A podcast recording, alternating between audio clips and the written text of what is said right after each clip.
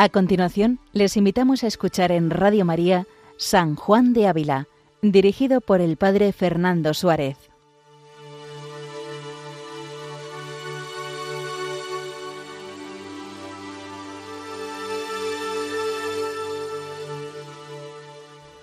Muy buenos días a todos los oyentes de Radio María.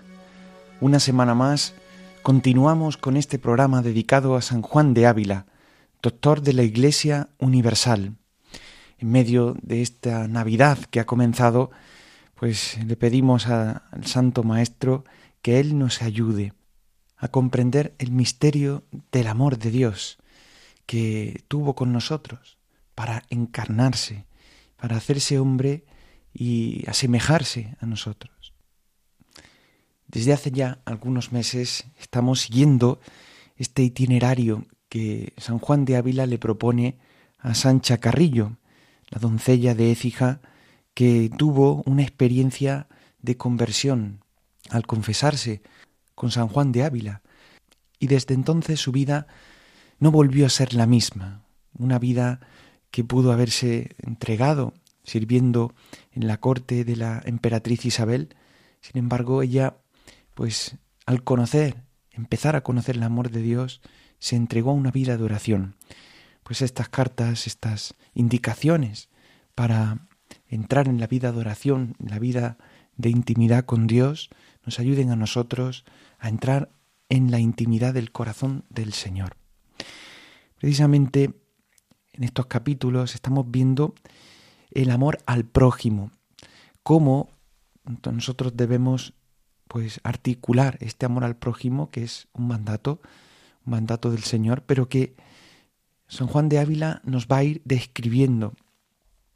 El capítulo pasado veíamos cómo para amar al prójimo nos decía que hemos de tener, hemos de mirarnos a nosotros mismos. Por eso nos recomendaba, si bien recordamos, pues mirarnos a nosotros mismos en debilidad y pobreza, porque reconociéndonos a nosotros en nuestra debilidad, podremos mirar que los demás están hechos de la misma condición humana. Y por eso cuando nos acerquemos a alguien y experimentemos pues la dureza de, de la debilidad de otro, debemos mirar nuestra vida para así tratar de forma caritativa al otro, comprendiéndolo en su debilidad. El capítulo 95 que vamos a seguir hoy y el capítulo 96 nos van a dirigir la mirada a Cristo.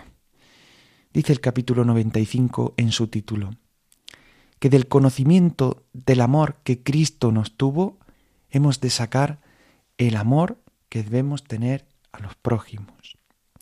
Dice, ahora mirad cómo lo habéis de sacar del conocimiento de Cristo. Si lo hacíamos en el capítulo anterior del conocimiento propio, de la humanidad propia del hombre, sin embargo ahora nos dice que hemos de sacar el amor al prójimo del conocimiento de Cristo. Dice, pensad con cuánta misericordia se hizo el Hijo de Dios hombre por amor a los hombres, y con cuánto cuidado procuró en toda su vida el bien de ellos, y con cuán excesivo amor y dolor ofreció en la cruz su vida por ellos. Y así como mirándoos a vos mirastes a los prójimos con ojos humanos, así mirando a Cristo, lo miraréis con ojos cristianos, quiero decir, con los ojos que Él los miró.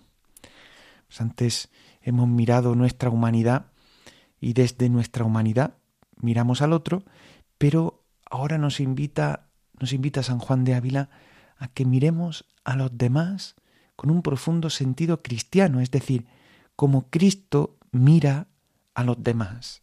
Dice, porque si Cristo en vos mora, sentiréis de las cosas como Él sintió. Por eso dice San Pablo en la carta de los filipenses, dice, tened en vosotros los mismos sentimientos que Cristo. Nos invita, por tanto, a identificarnos plenamente con Cristo, con los sentimientos del corazón de Cristo. Dice, y de esta manera veréis con cuánta razón sois obligada a sufrir y amar a los prójimos. Dice, a los cuales Él amó y estimó como la cabeza ama a su cuerpo y el esposo a su esposa y como hermano a hermanos y como amoroso padre a sus hijos.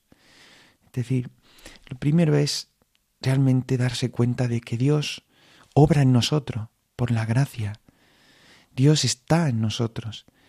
Eso dice San Pablo, dice, no soy yo, es Cristo quien vive en mí, ¿no? Pues al identificarnos con los sentimientos propios de Cristo Jesús, nosotros realmente nos vemos obligados a sufrir y a amar a los demás, porque Cristo los amó y estimó como parte suya, no como algo distinto, sino como parte suya. Por tanto, en la medida en la que nosotros nos damos cuenta de que los demás forman parte de Cristo como un cuerpo, pues nos atreveremos a vivir esos sentimientos que el Señor tuvo en vida y que tiene activamente por los suyos. Dice, suplicad al Señor que os abra los ojos con que veáis el encendido fuego de amor que en su corazón ardía cuando subió en la cruz por el bien de todos, chicos y grandes, buenos y malos, pesados, presentes y por venir, y por los mismos que le estaban crucificando. Qué bonito es verlo así, ¿no? El encendido amor con el que Cristo sube a la cruz, por aquello que le estaban crucificando, pero no solo, sino también por todos, los de antes, los de después. Dice, y pensad que este amor no se le ha resfriado, mas si la primera muerte no bastara para nuestro remedio, con aquel amor muriera ahora, entonces murió. Dice, y como una sola vez se ofreció al Padre en la cruz corporalmente por nuestro remedio, así muchas veces se ofrece en la voluntad con el mismo amor.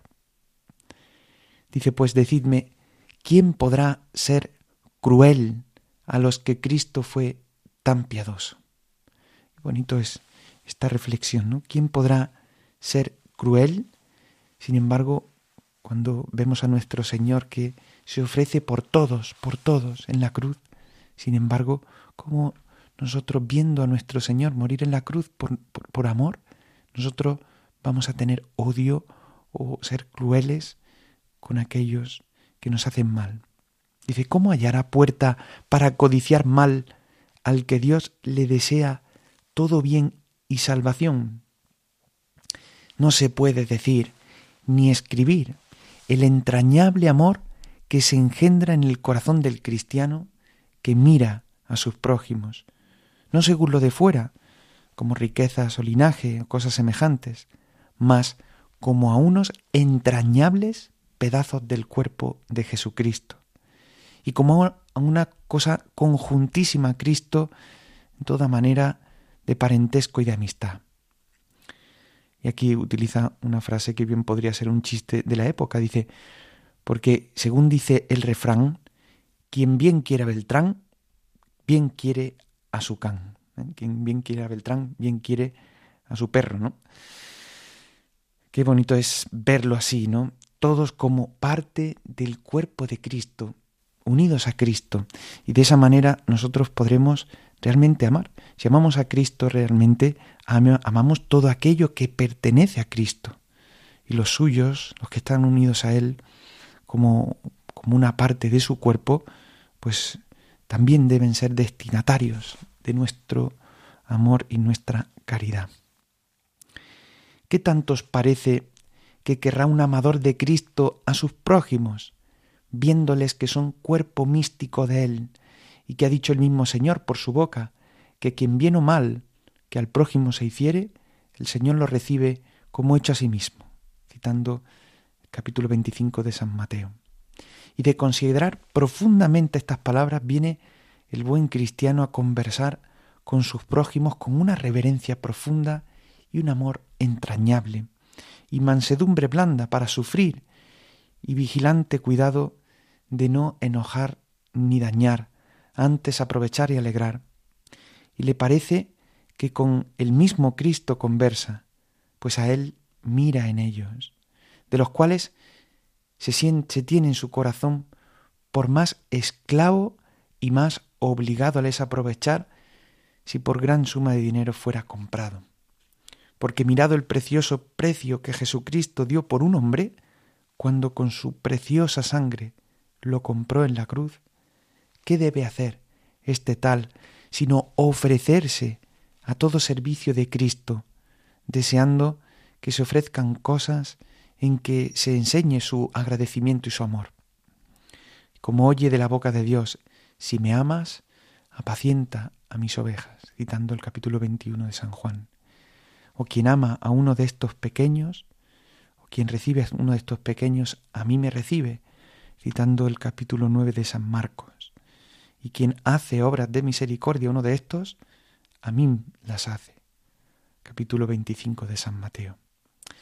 Tiene por señalada merced que tenga tan cerca de sí tan buen aparejo que mostrar y ejercitar el amor que él tiene a Jesucristo, pareciéndole el trabajo que por el mismo pasa pequeño y los años leves por la grandeza del amor, que a Cristo por sí y a ellos por él y en él, y trae a la contina en su corazón lo que el Señor amoroso tan estrechamente mandó cuando dijo, mi mandamiento es este, que os améis los unos a otros como yo os he amado citando el capítulo, capítulo 15 de San Juan. Pues así es como el Señor quiere mirar, que miremos a los demás como parte del mismo cuerpo de Cristo, cuerpo místico de Cristo. Y de esa manera nosotros podremos amar en los demás las debilidades propias de la condición humana. el capítulo 96, que a continuación se describe, dice, dice, otra consideración que nos enseña mucho el cómo hemos de tener o hemos de haber con los demás, con los prójimos. Dice, y añadid otra consideración, y es que, aunque por una parte sea gran verdad que de los bienes que el Señor hace a uno no los busca ni quiere retorno, es decir, que Dios hace las cosas sin esperar recompensa, porque se entrega, se dona, dice más, mirándolo por otra parte, ninguna cosa da de la cual no lo quiere. No para sí, dice pues, él es riquísimo, sin poder crecer en riquezas.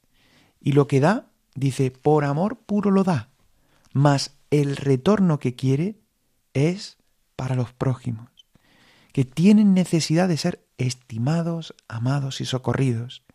Así como si un hombre hubiese prestado a otro muchos dineros y otras muchas buenas obras, y le dijese, de todo esto por lo que he hecho por ti, yo no tengo necesidad de vuestra paga, de tu paga, mas todo el derecho que contra vos tenía lo cedo y lo traspaso en la persona de fulano, que es necesitada, o que es mi pariente o criado. Pagadle a él lo que a mí me debéis, y con ello me doy por pagado. Es decir, Aquí San Juan de Ávila pues nos hace reflexionar y nos dice, mira que ciertamente el Señor no nos no se ha entregado por nosotros para nuestra salvación y no lo ha hecho esperando una recompensa, porque él no necesita, él es totalmente rico, pero pero realmente piensa que él ha constituido una obligación en ti, y es que todo lo que te ha dado, todo lo que se te ha dado a ti, es para que tú, considerando el gran amor que ha tenido contigo, vivas en entrega de amor a los demás.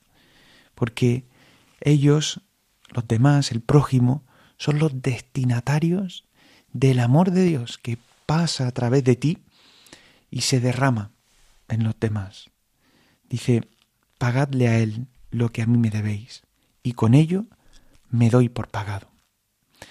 Dice, de este arte entre el cristiano en cuenta con Dios y mire lo que de él ha recibido, así en los trabajos y muertes que Dios pasó por él, como en las misericordias particulares que después de creado le ha hecho, no castigándole por sus pecados, no desechándole por sus flaquezas, esperándole a penitencia y perdonándole cuantas veces ha pedido perdón, dándole bienes en lugar de males, con otras innumerables mercedes que no se pueden contar.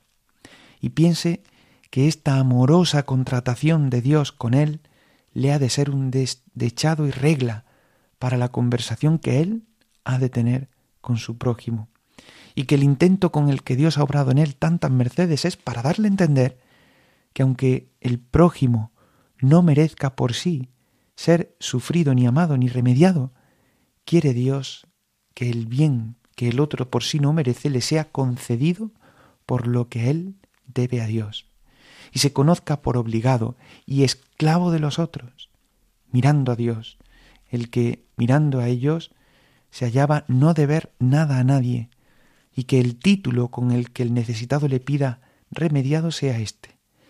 Haced esto conmigo, pues Dios así lo ha hecho con vos. Sigue en esta reflexión San Juan de Ávila y nos hace realmente caer en la cuenta de, de esta obligación que surge de la experiencia que hemos tenido nosotros de amor de Dios. No podemos quedarnos impasibles ante todo el amor que hemos recibido. Y nuestra deuda, ciertamente, es con Dios. Pero la paga, la paga que la deuda ha, provocado, pues Dios quiere que la entreguemos, que la derramemos en amor a los demás. Dice, y tema mucho el tal hombre no sea cruel o desenamorado con quien lo ha menester, porque Dios no lo sea para con él, quitándole los bienes que le había dado y castigándole como ha desagradecido al perdón de los males pasados, como lo hizo con aquel mal siervo. Aquí nos cita la parábola de, de los talentos, capítulo 18 de San Mateo, de los diez mil, mil talentos que entregó a un hombre y que no tuvo misericordia para el que le debía únicamente cien denarios. ¿no? Dice, no porque Dios, dice, no porque Dios castigue los pecados una vez perdonados. Castigó de esta manera al que no tuvo misericordia con su hermano. Dice, no, por, no, no, no castiga los pecados una vez ya perdonados. Dice, castiga la ingratitud del perdonado, la cual es mayor cuanto el perdón fue de más y mayores pecados. Es decir, con el que le perdonó diez mil talentos, quedaron perdonados. Pero claro, el Señor mira nuestro corazón y, y ve también que muchas veces somos ingratos, ingratos con su amor, cuando, cuando no somos capaces ni siquiera de considerar el amor con el que hemos de tratar a los demás. Dice, y aunque es de creer que tal siervo amase a su Señor, mas responderíale lo que está escrito, el que cierra su oreja al clamor del pobre, dará voces él y no será oído. Citando el libro de los Proverbios en el capítulo 21. Y continúa diciendo, Entended pues, doncella, que mirándoos a vos y mirando a Cristo quién es, y los bienes que de su mano habéis recibido, es razón que se engendre en vuestro corazón una estima y un amor con el prójimo que ninguna cosa se aparte para la quitar. Y cuando vuestra carne dijere que le debo yo a aquel para hacerle bien, ¿y cómo le amaré, habiendo él hecho mal a mí? Responded que quizás las oyérades. Si la causa de vuestro amor fuera el prójimo, mas es Cristo, el cual recibe el bien al prójimo hecho y el perdón al prójimo dado, como si a él mismo se diera. ¿Qué parte puede ser para estorbar el amor y buenas obras el ser el prójimo quien fuere, o hacerme el mal que quisiere? Pues yo no tengo cuenta con él, sino con Cristo. Es decir, ¿qué más da? Pues que sea uno u otro, fulano, sultanito, ¿no? ¿O qué más da lo que me haya hecho? Si yo no tengo cuenta con él, sino realmente yo con quien traigo cuenta es con Cristo. Dice, y de esta manera, qué bonito, arderá en vuestro corazón la caridad, de tal arte que las aguas, las aguas muchas de las malas obras que no sean hechas, no la podrán apagar. Citando el cantar de los cantares. no la podrán anegar los ríos. Dice, mas saldrá vencedora y subirá hacia arriba como viva llama, y conversaréis con vuestros prójimos, sin que tropecéis ni perdáis vuestra virtud, porque ellos la pierdan. Y así dice David, mucha paz tienen, Señor, los que aman tu ley y no tienen tropiezo, citando el Salmo 118. Por tanto, la ley, la ley de la caridad es con que se suma y se cumple toda la ley, como dice San Pablo. Quien al prójimo ama ha cumplido toda la ley. Es la plenitud de la ley, del amor, la que el Señor ha venido a mostrarnos con su amor derramado a los hombres. Y nosotros contemplando ese amor hemos de vivir de la misma ley de la caridad, que es la que Jesucristo ha venido a traer en la tierra, para encendernos en esta caridad con los demás. Dice, y si esta estima del prójimo, con que le honramos como hijo de Dios adoptivo, como hermano de Jesucristo nuestro Señor, y este amor, que como a cosa tan suya le tenemos, es lo que San Pablo encomienda a los filipenses y a nosotros en ellos, diciendo, tened con la humildad unos a otros por mayores, y no tengáis en cuenta vuestro interés, mas con lo que cumple a los otros.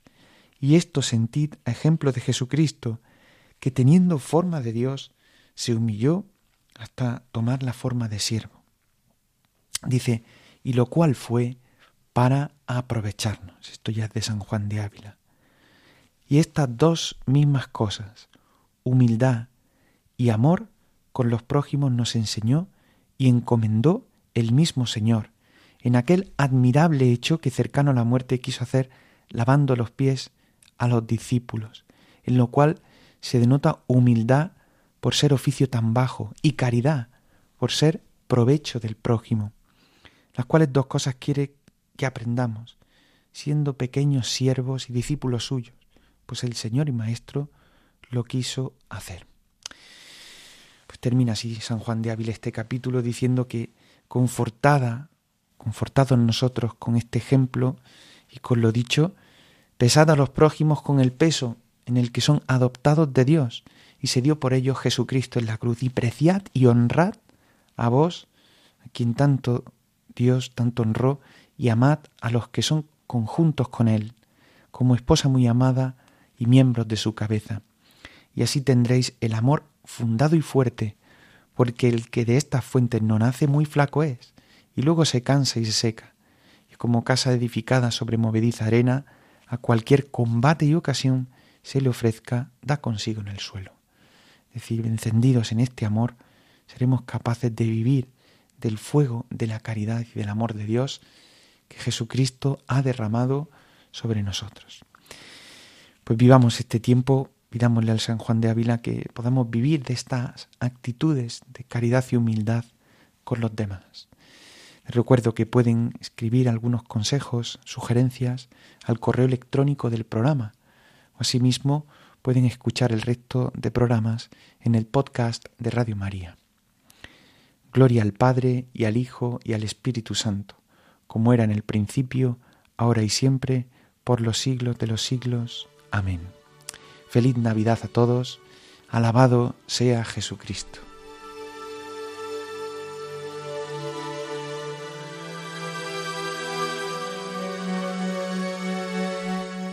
Han escuchado en Radio María San Juan de Ávila con el Padre Fernando Suárez.